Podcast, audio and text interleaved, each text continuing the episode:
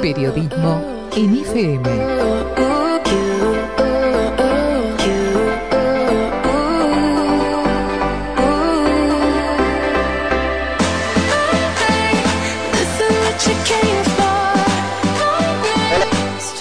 ¿Cómo están? Bienvenidos, bienvenidos a la puertita del fin de semana, bienvenidos al viernes. Estamos arrancando otro encuentro juntos aquí hasta las 8 de la noche en Buenos Aires. Ahora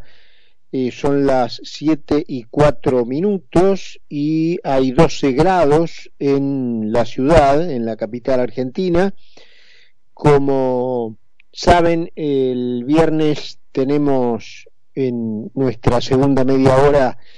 la agenda deportiva de Iván Nordi. Hoy la vamos a recuperar porque Ivancito está mm, de nuevo con nosotros. Hacemos un resumen de lo último en materia de información. eh, sigue produciendo resultados este cambio del el dólar soja con liquidaciones de los exportadores si bien han dejado saber su bueno enorme malestar por este amago del Banco Central de aumentarle la tasa de interés a los que no liquiden. Eh, se conoció hace instantes nomás eh, un tuit del presidente de la República, eh, Alberto Fernández, en el sentido de condenar las amenazas a el expresidente Macri y él puso a todos los funcionarios judiciales, pero obviamente lo que se conoció eh, por la vía del tuit de este señor Luis Fernández estaba específicamente dirigido al fiscal Luciani, así que debería interpretarse el tuit del presidente condenatorio y pidiendo una rápida aclaración de las amenazas tanto al presidente Macri como al fiscal Luciani. En un segundo tuit, el presidente Fernández ya eh, descarrila un poco, se va un poco al pasto, eh, porque eh, le pide a las redes que controlen estos mensajes y vuelve a caer en el remanido verso del odio. Eh, y es muy peligroso este asunto, si bien el presidente aparentemente echa mano o hace una sugerencia, una especie de autocontrol, es muy peligroso sugerir una autocensura mucho más peligroso, por supuesto, es imponer una censura estatal, pero el solo hecho de sugerir una autocensura eh, no es muy democrático que digamos. En ese sentido ahora les voy a compartir una idea a propósito de un disparador que se me ocurrió partiendo del fallecimiento de la reina Isabel II, ¿no? Eh, apareció ya ayer estaba, pero no tuvimos tiempo, por lo menos yo la tenía, una mm, carta de nada más y nada menos que Mario Eduardo Firmenich, el asesino de los 70, eh, hablando de aniversario de 40 años de la democracia liberal, dice él. Si esto que tuvimos desde que se inició el primer gobierno de Raúl Alfonsín en 1983, eh, con las enormes restricciones, cepos, cerramiento de la economía, eh, aranceles que figuran entre los más altos del mundo. La Argentina es uno de los ocho países con aranceles de importación más altos del mundo. Eh, si esto que a lo que hemos asistido con restricciones eh, variadas sobre los derechos individuales que han ido creciendo justamente con eh, el transcurso de estos 40 años. Em, si esto que ha estado matizado con enormes penurias con eh, vinculación del país con los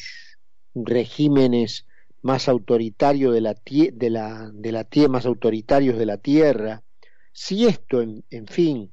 es definido por el señor Firmenich como democracia liberal, que por si no le queda claro, la raíz de la palabra viene de libertad, entonces si tienen una cuestión con la libertad, que lo digan de frente march, ¿no es cierto? Pero liberal viene de libertad. Así que si tienen una cuestión con el liberalismo,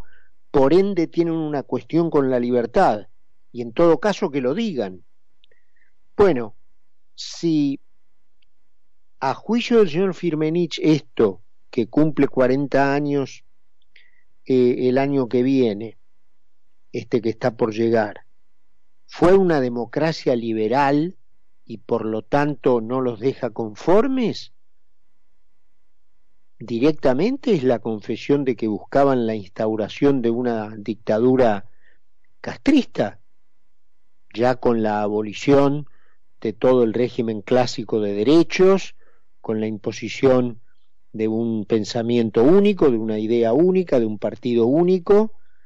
y con el silenciamiento completo de la oposición, ¿no? Eh, así que bueno, como dirían los abogados, a confesión de parte, relevo de prueba. Se conoció también, recuerdan ustedes que ayer, y a raíz de eso fue el tuit eh, condenatorio del presidente de hoy, esta publicación en Twitter del señor Luis Fernández, cuya cuenta hoy ya suspendida es arroba o era arroba Luis Anfer 2442, en donde se declaraba guevarista y kirchnerista. Yo digo, guevarista. Pero ¿en serio creen que el sistema guevarista, es decir, el que se terminó imponiendo en Cuba, mejora la vida de las personas? Cuando en realidad han convertido a todos los países a donde han llegado en gigantescas villas miserias? ¿En serio siguen reivindicando eso? Bueno, este señor se declaraba en su cuenta de Twitter, en su eh, posteo, digamos, de presentación, como guevarista y kirchnerista, y hoy se demostró por la intervención mm, investigativa, digamos así, de eh, quien era la titular en el gobierno de Mauricio Macri de la Oficina Anticorrupción, Laura Alonso, que este señor, Luis Fernández, intercambió mensajes directos con la senadora Anabel Fernández Agasti, que es la jefa de bloque de senadores oficialistas. Eh, yo no sé si ustedes saben cómo funciona el tema de los mensajes directos, pero salvo que se trate de instituciones, es decir, bancos, fundaciones, eh, asociaciones de diversa naturaleza que tienen un sistema de mensaje directo con los usuarios sin necesidad de seguirse mutuamente, las personas individuales, como eran estos casos, el de Fernández Agasti y el de Luis Fernández, necesitan seguirse mutuamente para mandarse un mensaje directo en la red social Twitter. No es posible enviar un mensaje directo a alguien eh, en la medida en que las dos personas no se sigan mutuamente. Em, de modo tal que si la senadora Fernández Agasti le dice en un tono muy coloquial, en un tuit abierto, hola Luis, te mandé un mensaje por privado, necesariamente Luis Fernández y Anabel Fernández Agustín debían seguirse mutuamente. De lo contrario, no es posible enviar DMs en la jerga de Twitter eh, directos, valga la redundancia, porque DM quiere decir direct eh, message. Entonces, Anabel Fernández Sagasti seguía al señor Luis Fernández? ¿Y por qué lo seguía? Con esto no, no estoy queriendo implicar nada, pero llama la atención, ¿no? Que un señor que propone,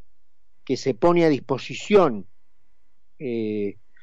solicitando eh, una paga al mejor postor para ofrecerse ir a matar a Luciani y a Macri,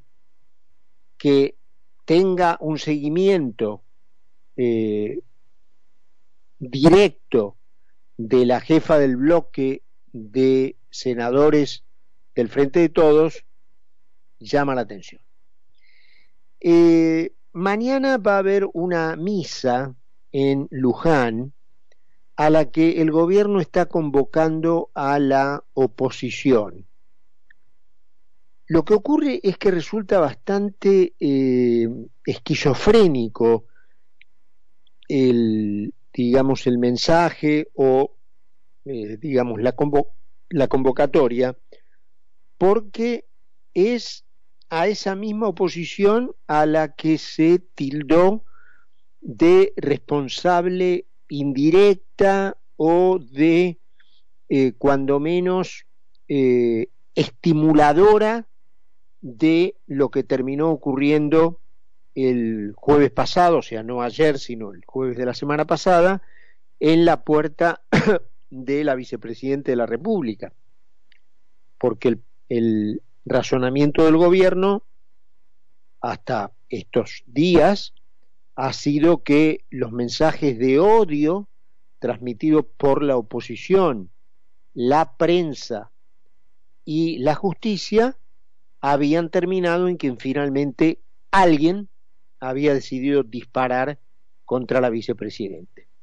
Entonces, llamar a una misa, eh, no sé cómo la llaman, de reconciliación, a quien hace diez minutos acusaste de ser el autor intelectual de un atentado, de una tentativa de magnicidio, eh, bueno, es llamativo, ¿no? Es llamativo. Eh, y finalmente les comentaba que eh, esta cuestión del fallecimiento de la reina Isabel me disparó una em, idea que quería compartir con ustedes antes de presentar el programa, em, que más o menos dice así, la, la reina simbolizaba la unidad de una nación cuyas raíces se remontan a unos 600 años de historia que comenzaron primero con la unificación de Inglaterra y Gales en 1536, que siguieron con la incorporación de Escocia en 1603 y la de Irlanda del Norte en 1801. Em, allí, en ese lugar, en el Reino Unido de la Gran Bretaña, por particularidades políticas, filosóficas y, económicas, sucedieron hechos que cambiaron para siempre el rumbo y la historia de la humanidad. Fue allí donde vieron la luz el Estado de Derecho y la Revolución Industrial, muy probablemente interconectados en un sinfín de causa-efecto en donde a uno le resulta difícil establecer cuál fue la causa y cuál fue el efecto. Pero lo cierto es que el concepto del rule of law, o lo que conocemos en español como Estado de Derecho, que supone la división de poderes, eh, la libre expresión de las ideas, la conformación de un cuerpo imparcial dedicado a resolver disputas y la noción de que el hombre es un ser investido por la naturaleza de ciertos derechos inalienables que tiene por el solo hecho de nacer, es un concepto inglés, no francés, como haciendo gala de una llamativa ignorancia histórica y filosófica suele repetir la vicepresidente Kirchner. La Revolución Francesa, que sucedió 100 años después de que en Gran Bretaña ya existieran esas instituciones, fue un hecho bastante menor en términos de envergadura filosófica y terminó siendo en realidad una fuente lejana de muchos de los fascismos más horrendos que el mundo iba a conocer más o menos un siglo y medio después. Ese desarrollo filosófico terminó conformando una cultura que el imperio británico diseminó por los territorios que la Royal Army o la, perdón, la Royal Navy eh, conquistaba para la corona, es decir, la Armada Británica, desde Australia y Canadá hasta islas pequeñas como Jamaica o Fiji. La prueba es que al día de hoy, esto lo comentábamos ayer, la Comunidad Británica de Naciones, el British Commonwealth, reúne a más de 56 países del mundo, dentro de los cuales, para 16 de ellos, la reina, o en este caso a partir de ahora el rey británico, son el jefe de Estado, entre ellos potencias como Australia y Canadá, y otros que no serán potencias por su volumen económico, pero que sí se encaraman entre los países de mejor nivel de vida de la Tierra, como Nueva Zelanda. Enfrente de esa cultura se desarrolló otra, básicamente representada por el continentalismo europeo, que por la rivalidad en el dominio de los mares fue encarnada básicamente por España. Y así los siglos, o entre los siglos XVI y XIX, el mundo efectivamente asistió a una competencia de conquistas de ultramar protagonizadas por la Real Armada Española y por la Royal Navy. Ambas prácticamente dividieron el Nuevo Mundo en dos, una bajo el dominio inglés, básicamente el norte de América, algunas islas del Caribe, el Pacífico Sur, el Océano Índico y territorios dispersos en África y Asia, y otro bajo dominio español, básicamente el centro y el sur de América, también algunas islas del Caribe y otros territorios también dispersos que iban desde las Filipinas hasta el Sahara Occidental. Ambas armadas exportaron a esos lugares la cultura de su madre patria, la Royal Navy, el Rule of Law y las concepciones nacidas de la Revolución Industrial, y la Armada Española, el régimen que conocía España, es decir, el de la Casa de Contratación de Sevilla y el fiscalismo estatal español. Es cierto que el progreso en los países de cultura inglesa fue tan notorio que muchas franjas de intelectuales de la cultura hispana no pudieron evitar eh, notar el, el fenómeno y entonces tratar de iniciar corrientes para erradicar de cuajo las instituciones del centralismo fiscal, característico de la cultura hispana, y que provocaban atraso y miseria, para dar paso a instituciones más libres que justamente le permitieran salir de esas situaciones a los países que la sufrían. La mismísima España, que había sido la gran potencia mundial que había competido por los mares con Gran Bretaña, entró en una notoria decadencia comparativa y no fue sino hasta su incorporación a la Unión Europea que inició un proceso de recuperación y de modernización de sus instituciones que le permitieron recortar la enorme ventaja que le habían sacado a nivel de nivel de vida otros países. En aquellos años de atraso y miseria, muchos españoles incluso decidieron emigrar, constituyendo uno de los éxodos más importantes de la historia del mundo, justamente al Nuevo Mundo, a América, para hacerse la América, esa era la frase, cuando algunos países latinoamericanos parecían dar muestras de haberse plegado a las nociones más progresistas de la tierra permitiéndoles a sus habitantes, sin distinguir entre criollos y extranjeros, escalar en el nivel social hasta donde su trabajo, su esfuerzo y su dedicación se lo permitieran, cuestiones que tenían vedadas justamente en España. En ese tiempo parecía desmentirse la eh, pesimista visión de Bolívar que con un notorio dejo de amargura había dicho que lo único que podía esperarse en América Latina era emigrar. Pero ese aire fresco que la implementación de instituciones inglesas en pleno corazón de una cultura hispana había permitido respirar, se terminó pronto. De repente, los países latinoamericanos de aquella avanzada anglo, empezando, claro está, por el mejor alumno, la Argentina, que había abrazado los principios del Estado de Derecho, la división de poderes, la libertad de expresión, la justicia independiente y la creencia de que los hombres nacen con un conjunto de derechos individuales que tienen de modo inalienable por el solo hecho de nacer, entraron en un proceso involutivo muy notorio que los devolvió a las profundidades de la cultura hispana del estatismo, el centralismo, el fiscalismo, el dirigismo económico, la pretensión del pensamiento único y el dogmatismo del Estado, justo cuando la mismísima España empezaba a dejar ella misma todo eso o gran parte de todo eso atrás. El choque cultural sigue estando presente en general en América Latina y muy particularmente en la Argentina. Esa aprensión por todo lo anglo es muy evidente en la sociedad, en las reacciones, en los dichos, en las costumbres, en la forma de convivir y de resolver problemas. A veces eh, la mismísima idea de civilización que los ingleses se cansaron de llevar consigo en sus